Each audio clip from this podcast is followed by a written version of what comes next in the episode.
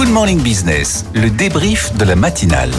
Le débrief de la matinale, François Mickey Marty, Jean-François Robin, François Cholet et Amaury de Tonquédec. Si vous êtes là, Amaury, c'est qu'on parle évidemment crypto avec cette journée euh, complètement dingue. Hier, on en est où là sur euh, le Bitcoin? On a touché les records. Hein voilà, c'est ça. On a touché les 64 000 dollars euh, hier soir et là, on est aux alentours des 63 000, des 63 000 dollars. Donc ça, ça, se maintient bien.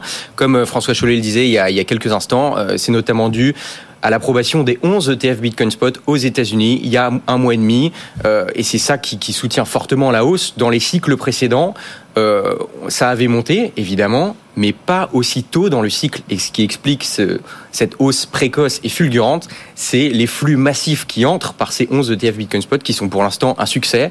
On a plus de 4% des bitcoins en circulation qui sont actuellement dans ces 11 ETF et ça représente au cours actuel un peu plus de 45 milliards de dollars. Donc il y a côté euh, particulier qui arrive à travers euh, les, les ETF, il y a ce phénomène cyclique qui a un nom. Le halving, absolument. Le halving, ça se produit en moyenne tous les 4 ans. C'est la réduction par deux des nouveaux bitcoins émis sur le marché. Et en général, dans les cycles précédents, le cours du bitcoin s'est apprécié, mais quelques semaines après que le halving ait eu lieu. Là, on est, à 50 jours du halving et on est quasiment au point le plus haut historique du Bitcoin. On avait atteint en novembre 2021 les 69 000 dollars, quasiment. Là, on a touché les 64 hier. La tendance, visiblement, continue de se poursuivre à la hausse. Donc, c'est du jamais vu, en tout cas, dans les cycles du Bitcoin. C'est une bonne nouvelle ou pas, Jean-François Robin, cette ruée sur les cryptos? Bah, je sais pas, en tout cas, c'est le symbole quand même d'une, épargne qui veut se placer quelque part. Moi, je vois ça vraiment comme ça. C'est-à-dire que euh, bah, le halving, c'est typiquement le, symbole aussi du, du, narratif qui dit ça va forcément monter puisque la quantité en circulation va diminuer. Hein, donc, euh, tout ce qui est rare est cher. Donc, il y a tout ce, ce narratif-là, mais je pense que ce qui est vraiment à l'œuvre, c'est ça, c'est une espèce d'institutionnalisation du Bitcoin. Alors, je suis complètement d'accord avec ce que tu as dit tout à l'heure. C'est pas du tout une monnaie. Hein, c'est, d'ailleurs tous les pays. Encore une fois, c'est pas une monnaie d'échange. De, de, par contre, Ceux ça qui ont essayé sont revenus dessus. Voilà, tous les pays, les utilisateurs, le coût, enfin ça marche pas comme une monnaie. En revanche, la réserve de valeur devient de plus en plus une des, des caractéristiques, ça devient un actif. Et donc ça devient un actif financier de plus en plus comme un autre, puisqu'on a des grandes banques, des ETF. Nous, voilà, dans le groupe euh, Banque Populaire Caisse d'Épargne, on est en train de réfléchir à tout ça.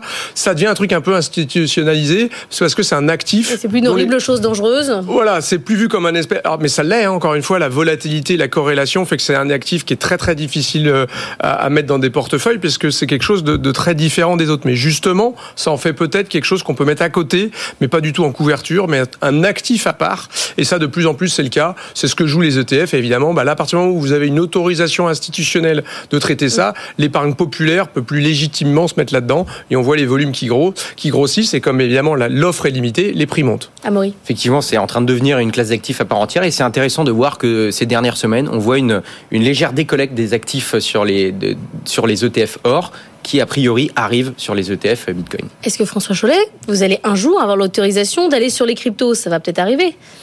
Alors écoutez, nos clients sont quand même assez matures pour eux-mêmes pouvoir prendre ce genre de décision, puisque j'ai pas beaucoup de valeur ajoutée moi en tant que gérant euh, pour imaginer ce que pourra devenir le cours du Bitcoin, en tout cas pas plus que mon client.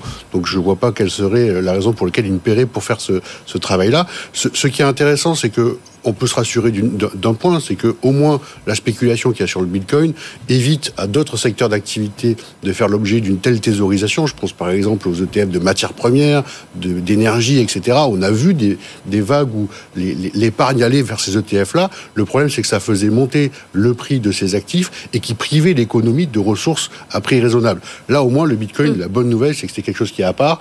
On peut aller spéculer là-dessus sans trop de difficulté. Ça ne nuit pas en, en tant que tel à l'économie. François Mickey Marty, quand vous interrogez les Français sur les cryptos, ils connaissent euh, C'est clair maintenant euh Alors, c'est clair et c'est pas clair. Ou alors, ils connaissent, oui. C'est-à-dire 80% des, Français déclarent connaître les, bitcoins, déclarent connaître les crypto-monnaies de manière générale, alors seulement 40%, pour être honnête, disent on voit bien ce que c'est. Donc, euh, on est quand même encore dans le flou.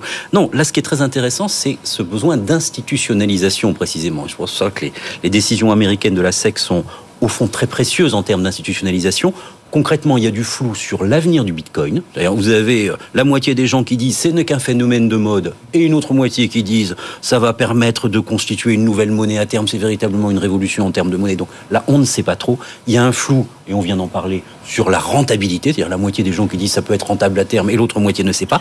Et puis, et puis, et puis, il y a beaucoup d'interrogations qui demeurent sur le plan éthique. Encore, il y a des gens qui disent, et là aussi, la moitié de ceux qui connaissent le Bitcoin qui disent ça sert à financer des activités illégales. Je vous passe le détail de toutes ces activités illégales qui sont imaginée. Donc, ça a besoin d'institutionnalisation. Donc, je crois que c'est pour ça que les, les décisions qui ont été prises en début d'année aux États-Unis en termes d'institutionnalisation sont fondamentales pour rassurer les utilisateurs potentiels. On va parler du dossier euh, Atos dans un instant. François Cholet, un mot des résultats euh, euh, qui étaient plutôt globalement plutôt bons. Hein. On a vu un CAC 40 excellent, un CAC 40 aller vers les 8000. C'est pour quand les 8000 Oh bah, on y est, enfin, c'est, on y est, vous c'est l'épaisseur du trait. Donc on, peut, on peut faire la spéciale. Le premier objectif atteint. non, ce qui est intéressant de voir, c'est que ça fait maintenant depuis 2022 que tous les sommets de marché, tous les records qu'on a franchir l'ont été systématiquement au moment ou à la fin des publications de résultats. C'est quand on est allé se connecter à la réalité des entreprises et à la masse des profits qui étaient générés par les entreprises cotées que les marchés se sont rassurés. Et c'est vrai que entre chaque publication trimestrielle, eh bien, la macroéconomie prend son, son, son, retour et euh, on continue de s'inquiéter sur euh, comment va aller l'économie euh, sur les prochains mois. La vérité, c'est qu'à chaque fois qu'on se reconnecte depuis 2022, eh bien, on a des entreprises qui sont sur des niveaux de profit records et ces profits sont maintenus euh, contre vent et marée malgré la conjoncture. La macroéconomie est un peu dure pourtant, euh, Jean-François Robin. On n'a pas des, signaux de croissance euh, très forts. Il y a des connexions quand même micro-macro. Hein. Alors je crois pas, moi, je pardon, c'est-à-dire qu'en termes macroéconomiques, finalement, le scénario qui se dessine, c'est justement plus celui qui était celui de 2023. C'est-à-dire que tout le monde avait peur. 100% du consensus, c'était pour une récession, peut-être même de la stagflation. Hein. zéro, c'est bien. En fait. et, en fait, finalement, d'échapper à la récession avec une inflation qui rebaisse, qui va permettre aux banques centrales à un moment ou à un autre de rabaisser les taux et d'avoir des environnements financiers beaucoup plus favorables. Ça, c'est pas du tout mauvais pour les entreprises. Ça, c'est la macro. Après, sur la micro, la plupart des entreprises, mais y compris dans les derniers PMI, hein, les indicateurs euh, de confiance qu'on a qu'on a pu voir en France, on voit un certain nombre de choses qui rebondissent, y compris dans, l'industrie. Donc, ça laisse pas du tout penser que c'est en train d'arrêter. C'est plutôt un truc qui va, euh, euh, voilà, la France, on va sans doute faire autour de 1% de croissance, plus ou moins. c'est plutôt ça le scénario aujourd'hui. Et les entreprises qu'elles ont en termes micro là-dedans, on voit bien, et c'est encore un petit peu le sujet, moi, là-dedans, c'est que les entreprises ont des, quand même des, des, des niveaux de marge qui sont très proches des records. On a des marges d'entreprise qui sont supérieures à ce que c'était en 2019. On a des niveaux de marge des entreprises américaines qui sont plus hauts de l'histoire. Donc on a ça, et c'est un petit peu aussi le reflet de ce pricing power qu'ont eu toutes les entreprises depuis le Covid, de pouvoir faire passer des hausses des prix. Et donc ça, c'est une bonne nouvelle euh, quelque part. C'est que probablement, à mon avis, c'est ce qui va permettre un petit peu à l'inflation de continuer à baisser, c'est que ces marges-là, à mon avis, vont se réduire dans le, dans le, dans le futur. Donc euh, je ne sais pas s'il faut trop regarder le futur avec euh, la, la loupe de ce qui s'est passé depuis 2-3 ans, où les marges ont pu monter très très facilement, avec l'inflation qui rebaisse, la consommation qui traîne un peu. Regardez des résultats comme Heineken, hein, et qui a fait monter des hausses des prix, la consommation ne suit plus, bah, leurs prix vont finir par baisser, leurs marges vont baisser. Je je pense que c'est ça un petit peu le sujet. Le dossier euh, Atos qui nous anime euh, aujourd'hui, avant que Mathieu Pechberti euh, nous explique ce duel hein, Kretinsky-Layani. Juste, François Mickey Marty, Atos, c'est une entreprise que les Français connaissent bien ou pas? Ils connaissaient Casino, ils connaissaient Orpea. Atos, ça leur dit quelque chose? Oui, c'est une entreprise qui est connue parce qu'elle a fait partie du CAC 40, parce que surtout, je pense qu'il y a un phénomène d'identification, parce qu'on considère qu'Atos est ou a été maintenant un fleuron français. Et donc cette dimension-là, qui en fait quasiment une entreprise patrimoniale, malgré son caractère récent, puisqu'Atos, en tant qu'entreprise, date de 1997, euh, il a, suscite et a suscité un attachement important. Je crois que ça fait partie d'ailleurs, au-delà des questions financières et d'évolution de l'organisation en elle-même, ça, ça, sous-tend les débats. C'est-à-dire quand M. Kretinsky arrive, il y a une interrogation sur ce que peut faire la France, sur son avenir, sur sa capacité à rebondir. Ensuite, il y a eu, euh, j'ai retrouvé une interview de Thierry Breton, exactement il y a 10 ans, à BFM Business. Autre, autre époque Autre époque, il était alors à l'époque PDG d'Atos, bien entendu son discours était extrêmement visionnaire, extrêmement confiant. Alors, c'était peut-être pour les raisons de la cause. C'était à l'époque où il faisait l'OPA sur Bulle, avec une confiance fascinante. Donc, le monde on se dit aussi, que ce soit en réalité ou que ce soit en communication, d'ailleurs, en effet, le monde a changé. Le monde d'Atos, hein, je Le monde d'Atos, mais le monde de manière générale, je pense. Euh, le monde de manière générale. Et les turbulences qu'on a connues appellent peut-être un peu d'humilité, tout au moins dans la communication, et un peu d'anticipation stratégique qui permettent d'envisager plusieurs scénarios. Alors, on en est où ce matin, Mathieu Pechberti, sur le dossier Atos? Daniel Kretinsky a retiré son offre mais ça ne veut pas dire que c'est terminé. Non, exactement. Il a retiré effectivement son offre. Euh, il négociait pour racheter une partie des activités d'Atos, les plus anciennes, donc euh, pas celles qui étaient rachetées euh, à Bulle il y a maintenant quelques années. Et en, réalité, ce qui va se passer, c'est qu'il va revenir. Il est en train de préparer son retour dans la partie auprès de la mandataire ad hoc Hélène Bourboulou, qui aujourd'hui, depuis deux semaines maintenant, gère le dossier Atos pour la renégociation avec les créanciers. Donc Daniel Kretinsky prépare, travaille à une offre de reprise. Hein. Il a rencontré le cabinet de du ministre de l'économie Bruno Le Maire il y a quelques semaines pour comment dire manifester son intérêt et voir si le gouvernement était ok euh, pour qu'il rentre dans la partie. Il n'y a aucune opposition de Bercy aujourd'hui, euh, bien au contraire, puisque Daniel Kretinsky s'intéresse à toutes les activités d'Atos aujourd'hui, sauf celles qui posaient véritablement problème au gouvernement. Tiré à Airbus en gros. Voilà, c'est-à-dire les activités de cybersécurité, puisqu'il y a des contrats à la fois euh, au nucléaire hein, français notamment. Oui, avec le ministère des Armées, puis aussi euh, euh avec l'OTAN et notamment euh, à travers les supercalculateurs. Et donc Daniel Kretinsky se prépare en tout cas à vraisemblablement dans les semaines à venir, faire une offre de reprise pour Atos et il sera pas seul puisqu'il y a aussi comme on l'a dit tout à l'heure. David Layani, qui lui Layani, est sur une autre partie. Enfin, qui, non, toute une qui partie. Sera également sur tout Atos, sauf ces activités de cybersécurité qui effectivement doivent normalement être vendues à euh, Airbus. Voilà, donc on aura euh, euh ce duel, ce nouveau duel entre euh, le riche euh, investisseur tchèque Daniel Kretinsky et, l'entrepreneur petit entrepreneur français Layani. qui n'a pas d'argent. Il faut prendre, euh, il faut, il faut choisir. Vous choisissez Kretinsky, Layani, vous prenez une autre voie, nationalisation. Qu'est-ce qu'on fait avec Atos Jean-François. Alors là, je me garderais bien de donner des recommandations là-dessus. Non, non, je, je sais pas, mais je suis assez d'accord avec ce qui, ce qui se dit. Je pense que vraiment, on est dans une partie de poker. On, on retire de la partie, on revient. Euh, je pense que c'est un peu pour, pas pour faire monter les enchères, mais pour les faire baisser, quoi, ouais. finalement. Donc, euh, on est vraiment dans un dossier qui est en pleine. Voilà, on parle de ce dossier. Il est 8h49. Euh, à 10h, la situation aura peut-être changé. On, va avoir des choses très évolutives. François Cholet, Atos, qu'est-ce qu'on en fait? C'est assez triste de constater qu'Atos, il y a 10 ans, c'était un, concurrent de Capgemini, c'était le mmh. Florent, et quand on voit le parcours de l'un et celui d'Atos, euh, franchement, il y, y, y a, de quoi s'inquiéter. Euh, non, la communication d'Atos hier est une communication qui est, du point de vue de l'actionnaire, euh, Sur les résultats? Tout simplement parce que le groupe est en train de passer à la paille de fer euh, les survaleurs qui sont au bilan, c'est-à-dire tous les, toutes les acquisitions qui ont été faites ces dernières années à des prix assez Trop élevés. cher, c'est ça que vous voulez dire, oui. En tout cas, on est en train de revoir la valeur réelle de ces actifs qui n'ont pas produit visiblement, en tout cas, on le voit bien tous les jours, euh, les profits qui étaient attendus et les marges qui étaient attendues. Et donc là, on a un nettoyage qui va peut-être faire une vérité sur le bilan du groupe Atos et effectivement amener les prétendants à euh, discuter sur la base de données un peu plus saines. Alors j'imagine bien que M. Kretinsky ou M. Layani ont fait ce travail-là euh, de revaloriser chacune de ces, de ces prises de participation.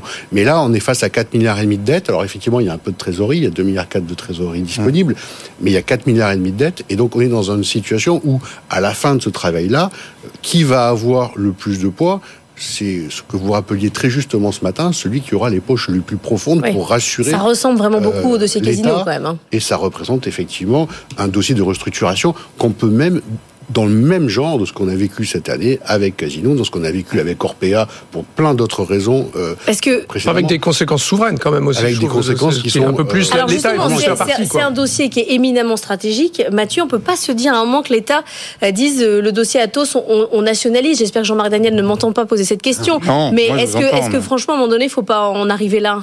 Non, parce que euh, le vrai sujet, effectivement, il est sur un bout des activités d'Atos, celles qui ont été bien identifiées, ces activités de cybersécurité et euh, des supercalculateurs, notamment qui qui, euh, qui sont utilisés pour l'OTAN. Et cette activité-là est en train d'être vendue à Airbus. Et a priori, elle le sera. Après, si elle ne le sera pas, il y aura une autre solution. Euh, vous pouvez imaginer la BPI, que sais-je, mais elles ont été identifiées et le gouvernement fera en sorte qu'elles soient rachetées par des groupes entre guillemets où l'État a un pied, donc Airbus, peut-être Thales ou autre. Voilà. Le reste, euh, franchement, pourquoi ça serait euh, On n'a pas nationalisé Casino. Il n'y a pas de raison de nationaliser le reste d'Atos. Mmh.